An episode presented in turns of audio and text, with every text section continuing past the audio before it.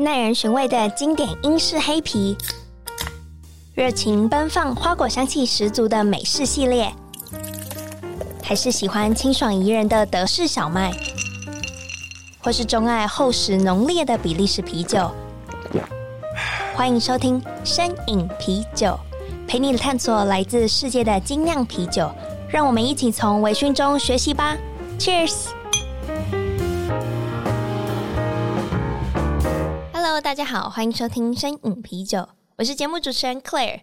今天这集邀请到知名 Podcaster，然后也是区块市的作者哈许明恩来到声影啤酒的节目。然后今天也就是我相信之前大家在那个跨界微醺访谈有听过很多关于投资相关，没错，这就是其实是我本人最近的嗜好，所以最近我也对 Blockchain 非常有兴趣，所以就很荣幸可以在一场台大的演讲，就是听到。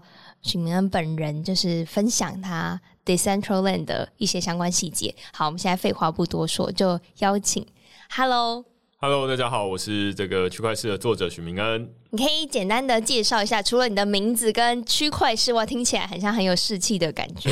就是我相信大家听到区块市就知道它跟区块链有。一定的正相关，那可以大概说一下这是一个怎么样的品牌吗？嗯，OK，那呃，它是一个主打说人话的区块链内容啦。那有时候我会画图，但最近我比较久没有画，所以比较不好意思说它是区块链呃说人话的区块链图文哦。那但是也有啦。那主要是现在绝大多数人在对于区块链越来越有兴趣。那其实我是从二零一七年的时候开始创办这个媒体。那只是那个时候，大家对于区块链或者对于加密货币都觉得说，嗯，诈骗这样子，所以就想说啊，那我自己有稍微看过这个比特币的白皮书啊，然后或者是说那时候我在当兵很闲呐、啊，所以就会去看一些很多不同的 project。那那时候在台湾的中文媒体也比较少一点。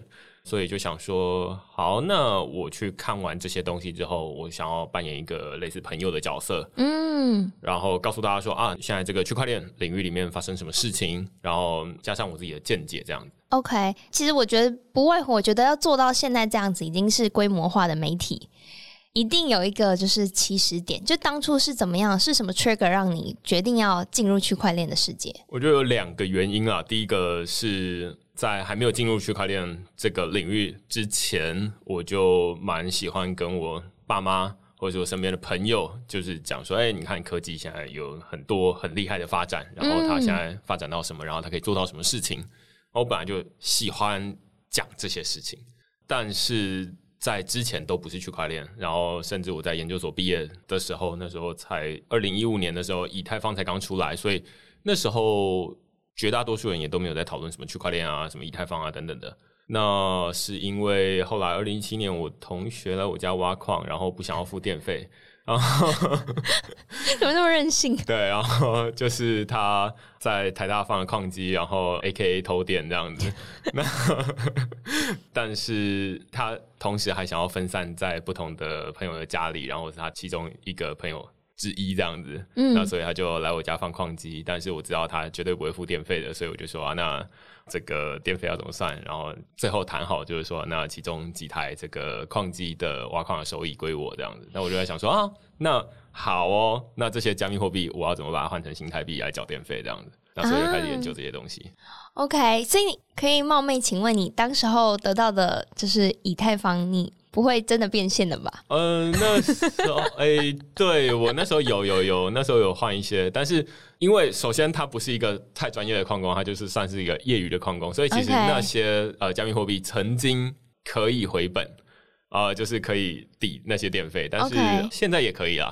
OK，对，现在也可以，但是反正我在那个不能回本的时候，我就已经把它卖掉了，这样子。替你就是，不过也蛮合理啊，因为那时候怎么会想说？我相信是因为。应该是量没有到很大，所以不足以去 cover 那个电费。嗯。对啊，对啊，对啊。而其实他用的那个机器也不是太专业的机器啊。嗯。然后反正就是随便加一个，然后我把它放在我家的阳台。然后就这样，OK，所以你就开始因为这件事情，你当时不会觉得很好奇，哎，什么这些矿机啊，这是真的吗？然后就是会对大家有很多的存疑。我就是很好奇，放这东西在这边，然后你就说会有钱进来，我是觉得走一些歪路，我是误交损友了。嗯，然后我一开始是拒绝，就是他放矿机来我家。这听起来我也会拒绝。对啊，就是第一个，我我相信你绝对不会是，你绝对不会付钱给我。嗯。第二个是，这不知道到底在干嘛。那但是反正他就说我已经在你家门口了。认识人很好。对对对，然后反正就这样。这个就是你的就是 starting point。那后来呢？我觉得哦，开始研究，然后到成立媒体，这中间是。怎么样会突然有一个转折？因为中间一直就是在开始研究这个东西，然后我就先把那个矿机拍下来，然后 hashtag 就是说啊，挖矿不知道到底是什么东西这样子。那拍照上传呃脸书，嗯，然后朋友就会有人说哦，你也在挖矿，然后我也想挖矿，然后也有之前我认识一个科技媒体的作者叫周清华，嗯，对，科技导读，科技导读的，对对，科技导读。然后他就说：“哎、欸，那你有没有兴趣写一个区块链的内容这样子？”然后因为我本来就认识他嘛，我就说：“哦，好啊。”然后所以他就说：“啊，那你可以，他就建议我说，你可以先从这个 Medium 上面开始写啊，然后之后你再当完兵之后，你再成立一个媒体啊等等的东西这样子。” OK，所以他不是，我以为他是征招你，就是帮科技导读撰文，没有。他反而是鼓励你自己去成立自己的品。对对对对对，所以科技导读他自己，因为他自己就是自己的作者嘛，然后他就说：“哎，那你要不要？你也可以写啊。”然后我就哦，好啊，试试看这样子。对，OK。那请问最初就是因为我其实也是就是跟你有点。相同的模式，可是我是说以啤酒这一块来说，我也是先喜欢喝，然后后来开始钻研，然后开始写文，然后可是我觉得前面很难呢，因为其实我觉得我不是一个专业的人，我凭什么写一个好像要告诉别人这是什么东西的内容？超难的啊，就是呃，尤其区块链就是很烦。即便我自己是四年电机系，然后三年电子所，然后我自己都觉得自己是理工背景，那就想说。科技的东西有什么了不起？就是花点时间研究一下嘛。没有，就是 那时候虽然我当兵很闲，然后就是一直在看这些东西，但是呃，每一天第一个是写作也不是本来的专业，嗯，对啊，然后那些专业知识，你有时候一行看完之后，你也没懂几个字，这样就是字都看得懂。但是意思不太懂。我懂，我懂。写啤酒也是这样啊，就是他在写什么，就是真的是哦，写中文哦，好写英文哦，翻译成中文哦，好没有懂。对对对对对，那所以就是那段时间就是睡比较少，就是晚上一两点未必写得完，然后可能早上七点的时候再起来写这样子。那但是那时候也没有收入啊，反正就是呃靠兴趣这样，就是写 Medium，然后因为自己给自己定了一个。规则就是说，一个礼拜要写两篇还是三篇文章这样子。嗯，那所以就是觉得说啊，那既然已经说出去了，就是要刊出来这样子。OK，所以你刚刚是起步的时候，你觉得你是写选比较轻松的主题吗？就是从最 entrance 没有，那时候因为你也知道，就是 对，完全 完全对这个领域不熟悉的时候，你就觉得说啊，那我就从白皮书开始好了，就是从比特币白皮书，然后就是哦，那里面到底要写什么东西？但是说实在，就是它本身写的不难。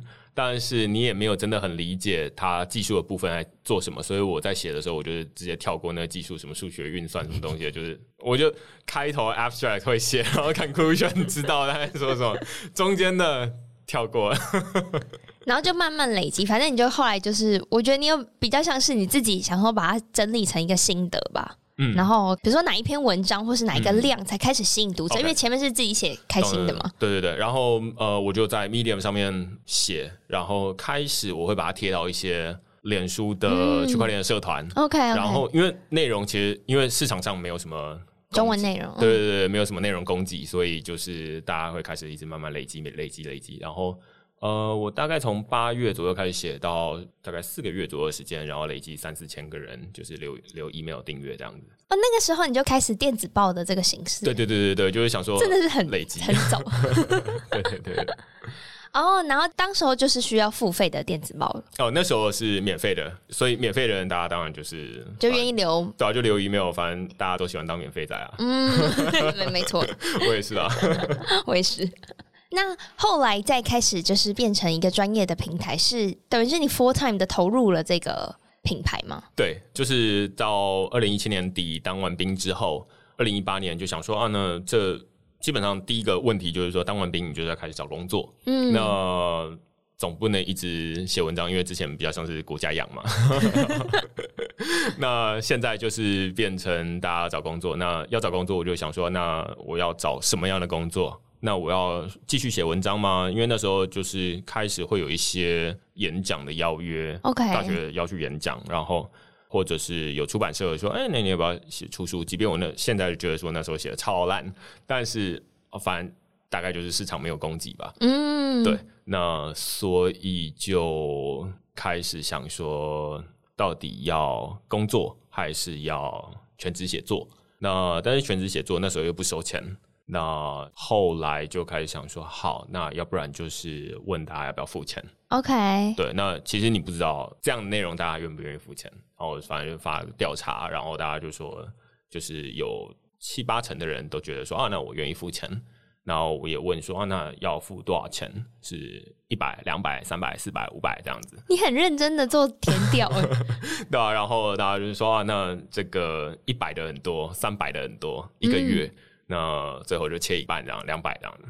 OK，然后就开始慢慢的累积，变成，然后后来开始现在的就是直接有一个区块式的网站。对，就是那时候就开始做了一个区块式的自己的网站，然后就是给大家付费订阅这样子。嗯，那 Podcast 也是后来才决定要加入的吧？对对对，Podcast 是其实是二零一八、二零一九左右开始想说啊，那如果我可以邀请一些好像很厉害，在业界里面很厉害的人。来，好像很厉害、哦。对对对对，好像因为我不知道，我不知道实际上是怎么样，因为他就是有一个很很高的 title 这样子，嗯、那就觉得说，嗯，那应该如果可以找他来录音的话，那应该很好。举例来说，什么币安交易所的这个 CZ 赵长鹏啊，创办人，然后就想说，哇，那全球最大的加密货币交易所，然后如果能够找他来录音的话，那会想要问他什么问题，然后有很多问题想要跟他讨论，所以就想说，那就可以先录一个 podcast。那一部分是在之前偶尔会被称赞声音好听，然后所以就想说啊，那应该要发挥自己的优势。对，不过我认同，我认同啊，因为我自己也是你自己的，就是你的 podcast 的听众，就觉得哎、欸、是。主持人声音只要是沉稳，然后很有自信的那种，是对谈，你就会觉得很舒服。嗯，因为你知道我不太喜欢，就是主持人会突然，可能是我说我自己，就突然很高音，会突然很 hype，那我就会觉得很破坏来宾的那个节奏。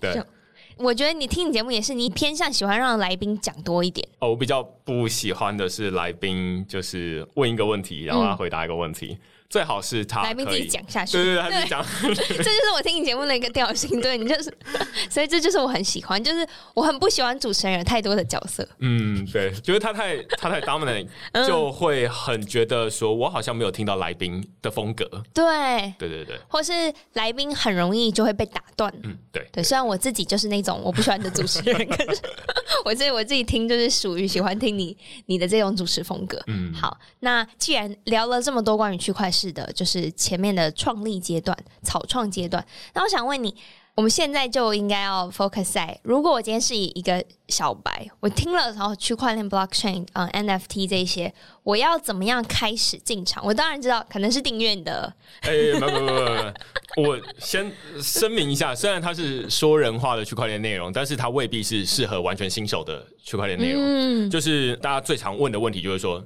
网络上的区块链的资讯、加密货币的资讯这么多，这么多的媒体，然后都是免费的，我为什么要付钱啊？我觉得这是蛮常见的说法，然后我也没有觉得被冒犯，我就觉得对，为什么要付钱？理论上应该是你出去看了一圈内容之后，你觉得说这个内容值得你付钱，你再付钱就好了。那其实我个人也没有特别希望，其实身为作者也没有特别希望内容付钱，只是因为我要吃饭而已。OK，那要不然最好的内容是希望它可以，你既然都已经写了一篇内容，你当然希望让更多人看见越好啊。对，那没有人希望说我写一篇内容只有希望十个人看见，那就没有意义。嗯，对，所以。小白不太适合先从区块式下手。我觉得可以先从，例如说听 podcast，因为听访谈比较少人会说我听不懂你们两个人在讨论什么东西。但是写文章我比较常遇到说，哦，我有点看不懂他在写什么，因为有点太深了。对，所以我建议用听的开始。懂。其实我不瞒您说，就是 我也是，就是我本身也是宝博士的忠实听众。然后，因为他其实很常在节目上会讲，就是阿卡斯瓦，其实我从来没有听懂那是什么。因为没有人告诉我那个是什么。那他只是可能一个名字，然后会说 Taste of Slane 就这样子。对。可是我其实是听了你的跟王欣然的访谈以后，才发现哦哦，他就是一个就是 Open Sea 台湾版的 Open Sea。对对对。然后我就觉得哦，好，终于听懂。所以对于我不是一个，我也是从 Podcast 开始接触区块链，因为我前面你看的文章就很生硬，然后写中文看不懂，我也是觉得很烦躁。对，反正大家上班都有很多的压力，然后很多的资讯要吸收，然后如果你是在学生的话，你就有很多的课业要忙了，没有时间再多听更多，多修一个区块链复复修没有必要的，所以还是用听的方式。然后如果比较快乐一点的话，我个人也是希望邀请的来宾他是多一点故事，少一点资讯啦，因为毕毕竟大家都是在运动的时候或者做家事的时候、通勤的时候听，要。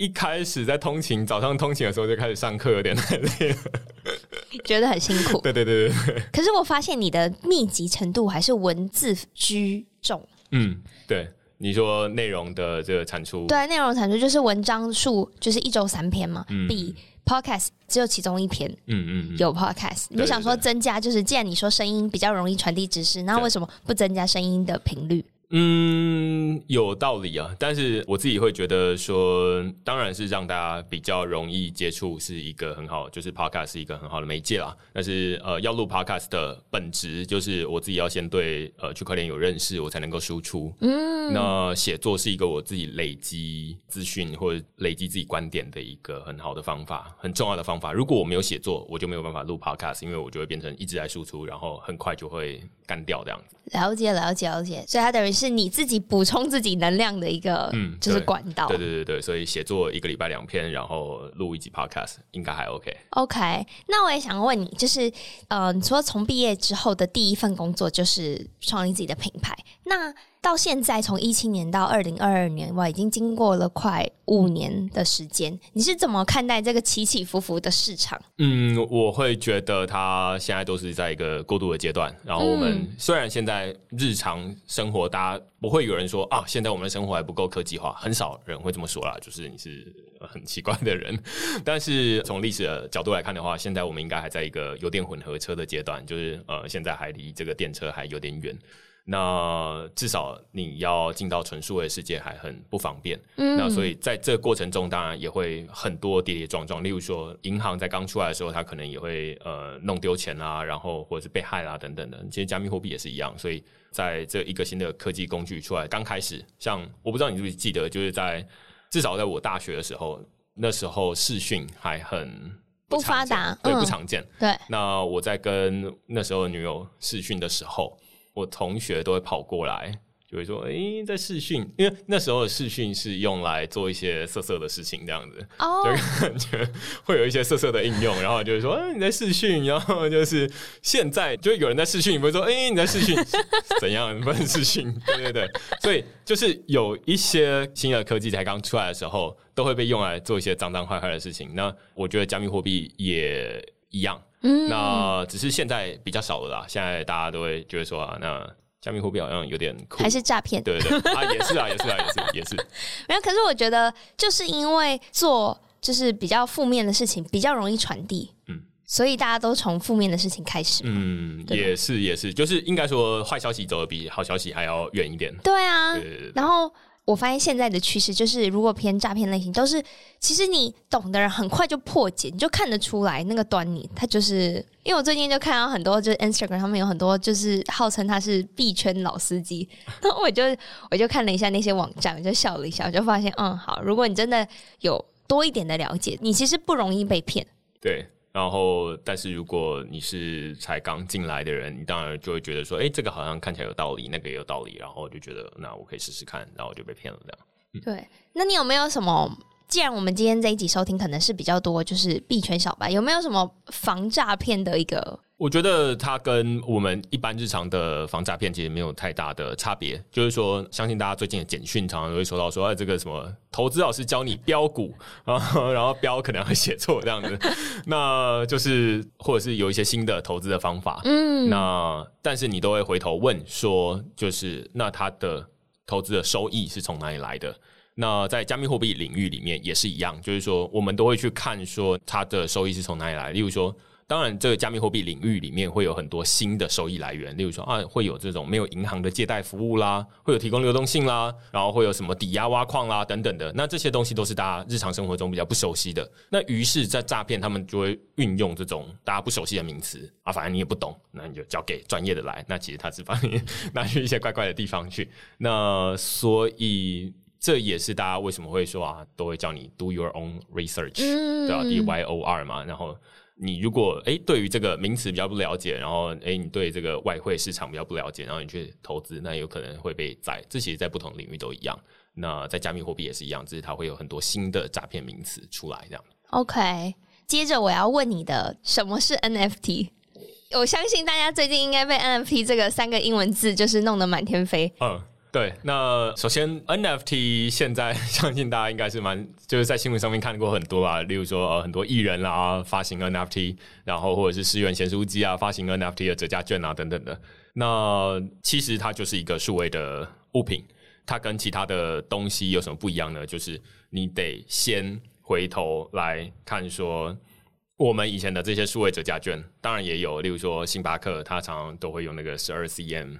的服务，反正就是星巴克数位体验。嗯，如果你有去那个呃领过星巴克现在的折价券，他们现在以前有一阵子不是都说啊，那 Line 里面会传那个星巴克的折价券，然后你就拿这个 Line 的图片，然后就跟他兑换，然后很多很多爸妈都会发现是假的嘛，就是你去那个 门市跟他兑换的时候，他就跟你说，哎，这个假的哦，你只是大家在误传一些假的东西。于是现在星巴克当然都是透过一个。类似中心化的服务啦，就是说叫 Sir CM 这间公司，然后帮他们发行折价券，然后他们呃，你去换的时候，他们都会有个用电子印章，然后来盖你的手机嘛。嗯。那用这样的方式来做，当然这是一个中心化的方式。那但是呃，NFT 它是比较像是用一个数位纸本的概念，也就是说，以前大家都是用纸本去兑换一杯咖啡，或者是呃一个折价券，然后去跟呃 Seven Eleven 或者星巴克兑换什么东西。那 NFT 它其实也跟这些纸本是一样的，就是说这个 NFT 是你自己拥有，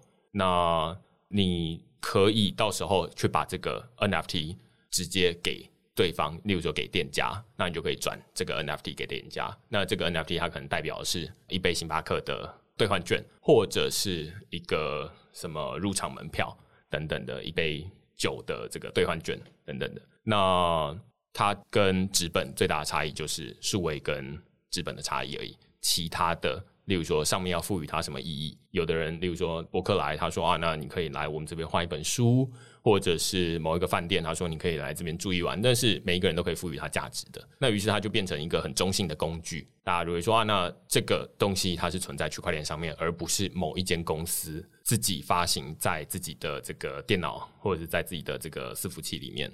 那你到底要有点像大家都可以印折价券，那你到底可以怎么把这个折价券发出去？这样子，那你要赋予这个折价券什么意义？那像现在的艺人就是说啊，那我们赋予这个折价券，或者说这个数位纸本券，呃，一个粉丝收藏品的一个意义，或者是什么很多的店家在赋予它不同的意义，这样子。OK，那我觉得大家应该听到这里最好奇的就是。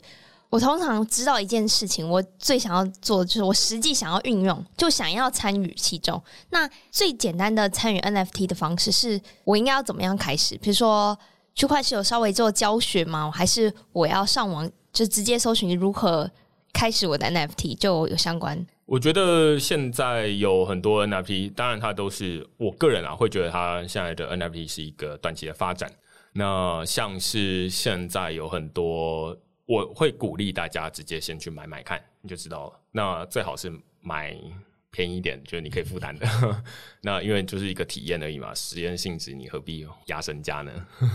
那所以就是你先去买买看，然后你就会实际体验到哦，那就是持有一个 NFT，然后发现哦，什么事情也没有发生，那你就知道说这就是一个持有 NFT 的感觉。那等到又有一个新的 NFT 出来的时候。那你就知道说啊，那它跟我现在持有这个完全没有发生什么事情的 NFT 有什么样的不同？或者是说啊，那你持有了某一段时间之后，你发现说啊，原来这就是一个支持的意义啊，原来我是去支持这个艺人，然后我收藏一个他的东西，虽然有点像我去买一个马克杯，虽然我没有要用这个马克杯来喝水，我已经有太多的马克杯了。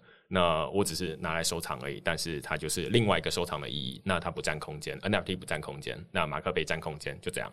那所以我会推荐大家就是用一个很少的钱，然后甚至是免费的 NFT 都可以。然后你去持有一个，那你就知道说啊，那这是什么感觉？OK，因为我相信很多人在就是新闻媒体的渲染之下，会觉得哎，这就是一个很好的投资的一个项目。千万母汤哦，就会觉得我一定要就是花多一点钱去买这个东西，这個东西看起来很酷很炫，然后它可能会给我带来很大的收益。这应该是我身旁的人普遍的认知。嗯，对，就是这是。呃，现在看起来就是说，有很多的新的资产，它在刚出来的时候，它都会某种程度的被过度高估。嗯，那我都会说，像举例来说，台积电的股票好了，以前的股票大家都知道，虽然我没有经历过那个时代，我也没有在买买股票，但是就是以前股票是纸本嘛，那后来它变成数位的，现在没有人在拿股票纸本，因为以前纸本大家都会说啊，那个股票跌的时候，它就可以当壁纸，对不对？那我也听过，但是我没有实际看过有人把那个股票它当成壁纸在贴了，但是。它就是纸本，然后它变成数位之后，难道它的台积电的价格就会变得上涨吗？其实不会，嗯，本质上还是看那间公司的表现。那如果台积电的股票变成 NFT 了，台积电的股票会上涨吗？其实不会，还是看台积电公司的表现。所以本质上你要跳脱那个呃形式，然后去看说它的本质是什么。那如果你愿意支持这个创作者，那无论他出的是马克杯还是一件睡衣。你都愿意花同样的钱买，那如果他现在是出 NFT，然后你愿意花十倍的钱买，那可能就是怪怪的这样。可能怪就是怪怪，呃，你本人怪怪的。对，好，我真的是觉得，既然就是我们都有比较深的琢磨在 NFT 上面，我就是真的是希望我的就是听众们可以不要因为一头热，然后就栽进去，然后就损失大量的就是资产。毕竟把这些钱花在啤酒上，不是很更好呢？那你有没有很好奇？因为现在 NFT 真有太多运用，像你刚刚说的，就是一个兑换券的方式，也可能是一个凭证，然后现在也可能是，就我觉得它真的是有一个资产的象征。那你觉得未来对你来讲，未来想象中的 NFT 是怎么样？它不可能永远都被单一形式的运用吗？嗯，我会觉得在大家还没有进到。最近又有一个热门的名词叫元宇宙，嗯，那在通常他会说的是一个数位的平行世界啦，就是说在那个世界里面，大家可能多少看过一级玩家的电影，那就会知道说，在那个世界里面全部都是数位的东西。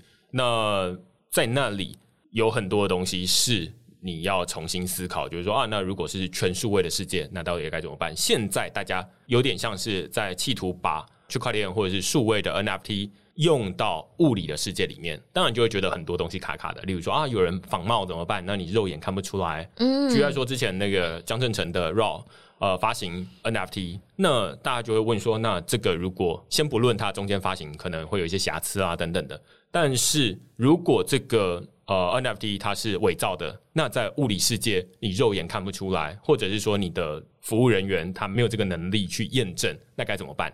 这都是直接把数位的东西套到物理世界会出现的很长的问题。这其实反过来想，你也会觉得很合理。就是如果你物理世界买了一杯真奶，你想要在数位世界里面做，你马上就会遇到说，那我要怎么把物理世界的东西到数位世界？那它会有什么样的限制？其实反过来也会有一样的限制。所以我个人会觉得，未来不会是数位的东西要到物理世界去兑现它的价值，而是数位的资产。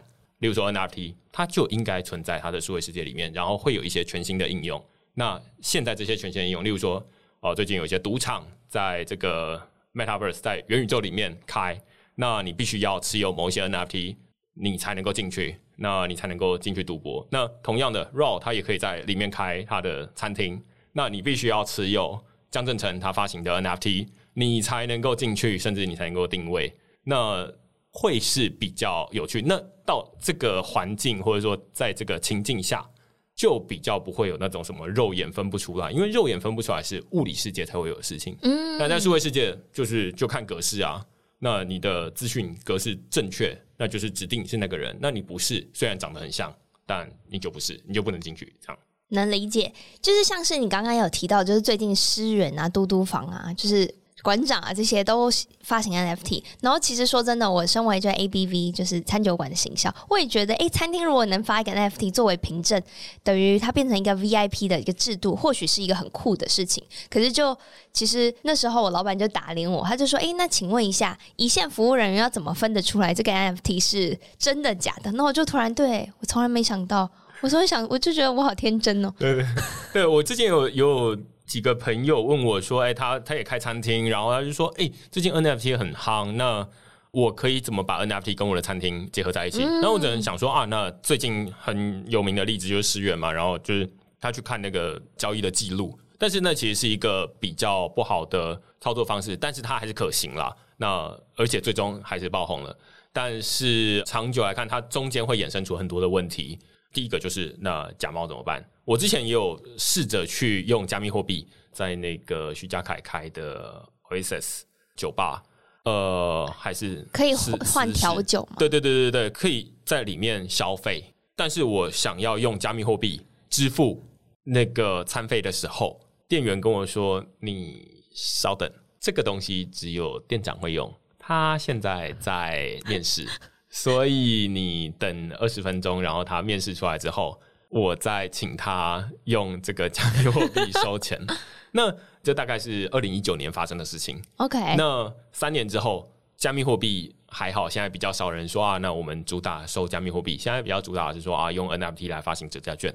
那一样会遇到这个问题，就是说店员该怎么收，然后收了到底会不会收到假的这样子？对。而且我后来开始延伸想的就是。我觉得很多一开始 NFT 主打的赋能，对我来讲，感觉那就是一次性的，就是我说可以送你，比如说果汁啊、酒啊这些哦，一次性。那我想说，可是 NFT 不是我是长期持有吗？就是如果长期持有的话，很难到比如说一年、两年之后，我就感觉它一开始宣称的赋能，好像会逐渐的，就是萎缩或消失，或是。那个发行者已经拥有了，就是你买了 NFT 的大笔现金之后，他为什么要再给你更多的优惠、更多的好处？对，所以我刚再回头来，刚突然想到一个更好的呃说法，就是在一开始说啊，到底什么是 NFT？我突然想到了之前唐凤说的一个例子啊，他就说哦，NFT 就是一个载具，就是一个载体。那重点是什么东西承载在它上面？呃，如果你是文化承载在它上面，或者是你是产品承载在它上面，那就有意义。它可能就是，例如说它是一个兑换券，那它就有它的一次性的兑换意义。嗯，但是如果它是一个石头或者是一个空气承载在上面，那它就没有意义，即便它是 NFT。所以怎么看到底什么是 NFT？它就是一个新形式的呃新形态的文化或者是价值的载体。那无论是纸本或数位或者是 NFT 都是一样的。OK，那你自己有没有曾经想说，哎、欸，那我不如来发行自己的 NFT 看看？有哎、欸，我之前有呃，区块是有发行过一阵子的 NFT，从二零二一年的六月，然后一直到二零二二年的一二月的时候，把它停下来了。我有，我有。对。然后我后来去解释这件事情，在发行这个 NFT 的时候，区块是因为自己是一个媒体嘛，然后他在输出一些数位的文章，那我会说这个是在元宇宙里面卖报纸。呃，也就是说，把我本来的这些文章，它虽然是存在某一个网站上面，那但是如果你持有这个 NFT 的话，那你就可以有点像是你买报纸回家收藏一样，那你就可以理论上未来会希望让大家可以直接把这篇文章，如果你特别喜欢的话，你可以把它贴在你家在元宇宙里面的房地产家里面，然后可以呃秀给别人看。那而且来你家的人，他都可以因为你持有这个 NFT。而看到这一篇，即便它可能本来是不公开的文章，因为你买回家了，Okay. 所以你就可以分享给别人这样子。所以我会说，它是一个在元宇宙里面卖报纸的概念，这样。OK OK，虽然听起来就是蛮无聊，因为我不会想在别人家看报纸。不过，不过我我懂那个概念，就很像你那天展示给我们的那个 JP Morgan 的 VIP 室，你说上面的墙面的电视是可以做播放，其实它也是播放 YouTube 而已。然后那时候我就觉得哇，很像到了一个就是一级玩家的那个空间里。对，我也承认，就是说在元宇宙里面卖报纸，或者在元宇宙里面做很多事情，其实都如果你把它套到物理世界的话，你就会觉得很无聊，因为就是谁会想要去朋友家里面看报纸？对对，那也就是如果你会觉得说，哎，现在很无聊，那就代表说。在元宇宙里面还有很多事情，有趣的事情还没发生。嗯、你看，连这么无聊的事情都可以拿来 Podcast 上面说。不会啊，说明是起草者，就是第一个讲刊在元宇宙里面卖报纸的天。对对对对，现在就是你做任何事情，你都可以成为第一个，嗯，那你就知道说，现在在元宇宙里面还有多么多的事情还没有人在做的。OK，那你有有没有大胆预测？你觉得今年？我相信我我自己的想法是，我觉得今年的 NFT 一定很夸张。对，嗯，我相信接下来应该会很多的艺人，或者是很多的知名人士，嗯、或者是甚至是。我自己蛮期待的是，呃，像是这个宫庙，或者是最近故宫也有发行 NFT，那我会觉得这是第一天我知道 NFT 之后，会觉得说啊，那故宫就应该要发行一个 NFT，因为大家既然他都要开一个故宫精品店，在大家逛完故宫之后，然后想要买一个东西回去收藏。那为什么不让他买一个 NFT 回去收藏，也是一样的意思啊？嗯、而且这个又不占空间，毕竟大家每次去买那些纪念品回家都是 不知道丢在哪里。对对对对对。那为什么不让它占你的数位钱包的空间就好，而要占你的物理世界的空间？毕竟台北市的房价这么贵，嗯、对不对？那另外一个是公庙啊，就是一直在说，就是例如说行天宫，它为了方便大家。现在这个台北市大家生活的方便，所以他就是用数位平安卡嘛，不是什么光明灯可以 NFT 化吧？之类呃也有啦，我之前好像看过有人说是什么数位光明灯，但是我会觉得平安卡是一个方便大家可以把平安符放进钱包里面，嗯、就像悠游卡一样嘛。那其实它也可以发行数位平安 NFT，然后每一个。NFT 都是所谓的不一样啊，都是独一无二，所以每一个人都跟你自己的 NFT 有一个连接。那现在你可能会忘记带钱包，但是你肯定不会忘记带手机。那那个平安卡 NFT 就是在你的钱包里面，你永远都会一直带着。只是现在一直还没有这个东西出现，我觉得应该要有。我觉得很酷，因为我现在脑中想象就是我打开我的小狐狸钱包，然后在香炉上面绕三圈。对啊，对啊，我觉得这这这件事情应该要发生，那只是可能时间还没到。那至少现在故宫已经开始发 NFT 了，那我觉得那很好。嗯、那接下来就是宫庙可以把这个东西变成 NFT，那我期待那一天了。OK，可是其实我这边自己私心的很好奇的，就是想问你，可是拥有一个嗯，比如说故宫的一个物件的 NFT，不就是等于我拥有它的凭证吗？嗯，那等于是这个文物属于我吗？哦，不是，举例来说哦，我现在替这个节目发行一个 NFT，嗯，它比较像是卖一个周边商品。那就是对啊，这个节目它可以卖马克杯的周边商品，或者说我们去买周杰伦的这个马克杯，或者是任何东西。周杰伦属于我吗？没有，他属于昆凌这样子。那所以就是这跟他没有正相关。对对对对，它就是一个支持或者是收集周边商品的概念这样。嗯，理解。好，今天真的是聊到就是这一块，就区块链是我自己就非常有兴趣的。我们要回归正题，也要来问问你，就是。因为既然我们这是一个喝酒的节目，请问你除了就很认真的钻研区块链之外，然后在区块市上面分享很多文章之外，你有没有平常会喝酒吗？嗯，我平常喝所谓的美酒，美酒 就是一脸 一脸一脸正气，然后喜欢喝就是酸酸甜甜的酒，也合理。对对，有有反差。那你有没有就是？呃，比如说偶尔出去小酌会去的一些酒吧，有没有一些口袋名单可以分享？嗯，我自己比较少出去外面喝酒，然后我都是买回家喝。哦，所以你是属于就是会享受在家里喝酒的那一个路线？对对对，就是我在外面我会觉得好像没有办法很放松，真的哦？对，然后就是到酒吧，然后要点酒，然后我就会不知道说，我通常也不太熟悉名称。那所以我就会说，哦，我比较喜欢甜一点的，哦，酸一点的，然后最好是有点气泡，就这样。那反正就是随便的。能理解。我发现，如果平常没有在接触就是酒类的人，好像大家是说好了吗？大家喜欢的风味都是非常雷同的。嗯，是对你们来讲，比如说苦啊，或酒感重，是是一个很不 OK 的一个呃风味吗？我会觉得它比较不好入。入口口对，就是人生已经很苦了。对，我觉得你每天写那文章，我听起来蛮苦的，蛮辛苦。就是会觉得甜，好像我也不知道，因为我相信你不是喝饮料会喝甜的人。嗯，可是为什么酒你会选择要喝甜的？对，很矛盾吗？对对对对对，这是个好问题，没有想过。但是而且我不只有喝。呃 Moscato 是甜的。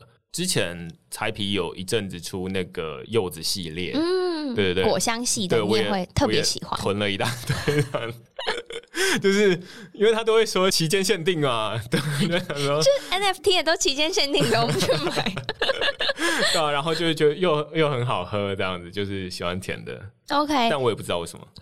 好，没有一个根据，可是通常大家都会觉得这个比较好入门。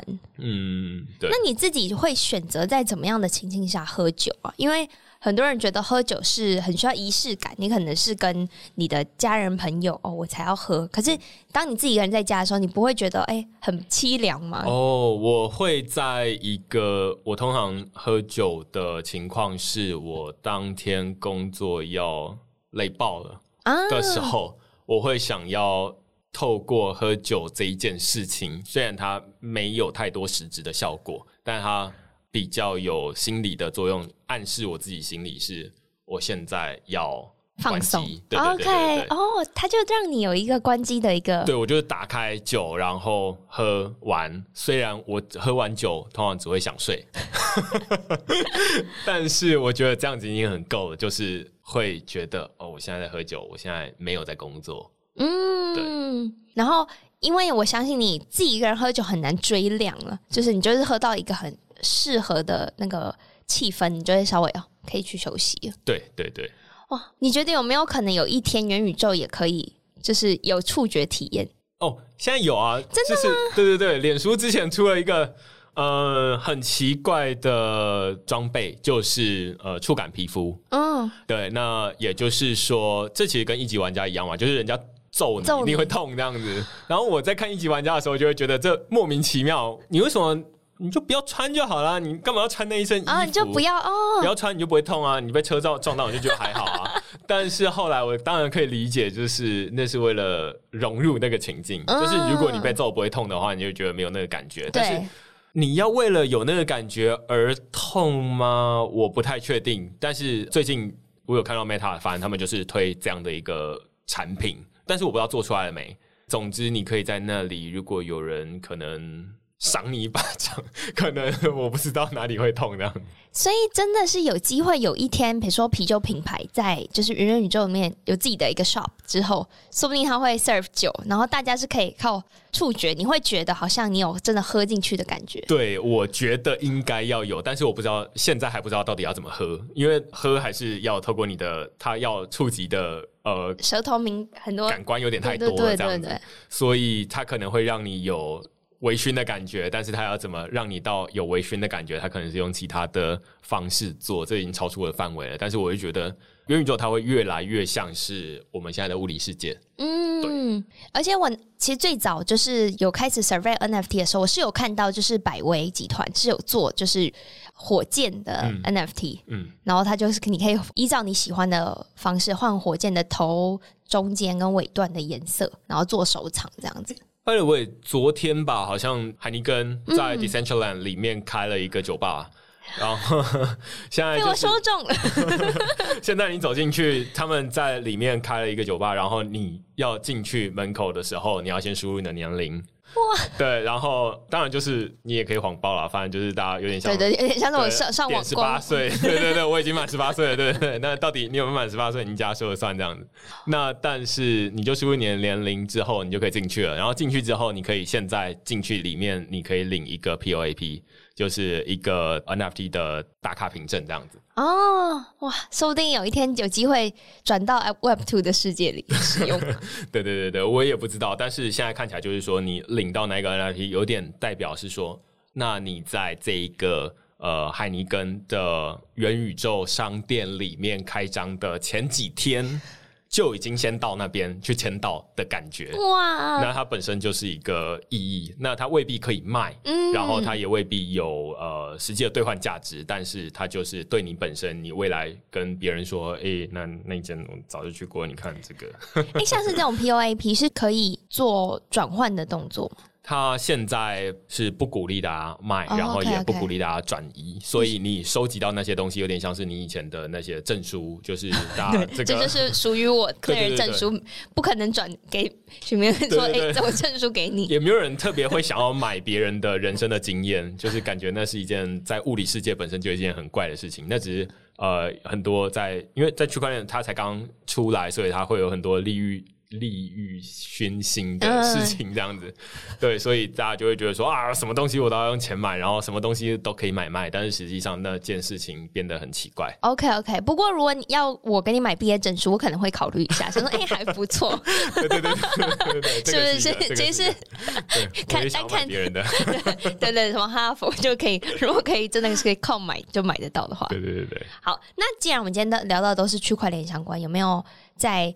这过程中，我们可能想要了解，可以去阅读的书籍。嗯，我个人现在觉得写的，我个人觉得不错，好书的标杆啦，在区块链的书里面，应该是首推《区块链社会学》啊。它是一本大家比较小众看的书，但是它其实是一个香港人，他用繁体中文写的书，嗯，所以里面也没有很多的原理，哈，很多的应用截图教学。而是比较像是在告诉你说，诶，区块链它对于我们的社会有什么样的影响？然后它会有很多，因为可能也写作风格跟我比较相近一点，它就会有很多的比喻，它会说有点像进入这个区块链世界，有点像是谈恋爱，就是你不会先。看了很多恋爱的交战手册之后才开始，而大家绝大多数人都是边做边学，嗯，对，所以我蛮喜欢这一本书。第一个，然后第二个可能是以太奇袭，它是比较适合你喜欢看小说的话，那里面会有很多的故事，然后知道说，因为绝大多数人对于这个区块链世界都会觉得说啊，那它是在这一两年忽然就直接塞到你眼前，大家就会觉得说，它一个没有来历、没有发展过程，它就变得很。好像很重要，大家就会没有办法接受。这本书有点像是在帮你补过去的历史，他告诉你说啊，那过去是怎么发展过来的，它是怎么开始，然后它中间遇到什么很大的问题，然后才会现在出现在你眼前。它也不是一个很好的样子，但是它就是现在大家会觉得说啊，那忽然值得注意。那它是帮你补一个，有点像你如果要认识一个新的人的话，那它有点像那个人过去的。呃，履历这样的感觉。OK，就是这两本。嗯，OK。那最后也没有你可以分享一下，你截至目前为止，虽然你的人生也没有过太长，有没有什么人生座右铭可以大家就是做自我勉励？嗯，我自己现在最喜欢的一句话是：呃，人文为本，科技为用。呃，就是虽然有自己写科技的内容啦，然后也是每天来看这些东西，但是最终它是一个工具而已。那这些工具要服务于什么目的？嗯，呃，大概是服务于人的惰性之外的，对于人文的目的啊。那每一个人对于人文的见解不一样，但是呃，科技它可以放大这个你的效果，然后让它可能有一个更快的方法，或者是另外一个新的方法，打破地理的限制，或者什么东西的这样子。OK，对，人文为本，科技为用，是一句很好的话。嗯。好，今天真的非常谢谢许明恩来上摄影啤酒的节目，yeah, 然后我觉得非常的精彩，感谢感谢。而且我们虽然是聊科技相关，可我们其实也是跟啤酒有相关联吧？对，呃，大家可以其实现在可以去 Decentraland 上面的那个海尼根，海尼根，对对对对，嗯、海尼根里面去逛，虽然他没有付我广告费，不过我觉得蛮快，这就是一个就是起点，我相信之后还会有更多的运用。对，那这集节目也是由 ABV Bar and Kitchen 赞助播出。然后，如果想要了解我们今天的来宾许明恩相关资讯的话，你可以到节目下方的资讯栏，我会贴就是网站连接，然后也让大家就是有兴趣的人可以多多支持订阅起来。然后，嗯、呃，如果有想要了解更多啤酒相关资讯的话，也可以呃搜寻 cleardrink.com。然后，我们这集节目就到这喽，拜拜，谢谢，谢谢，拜拜。拜拜。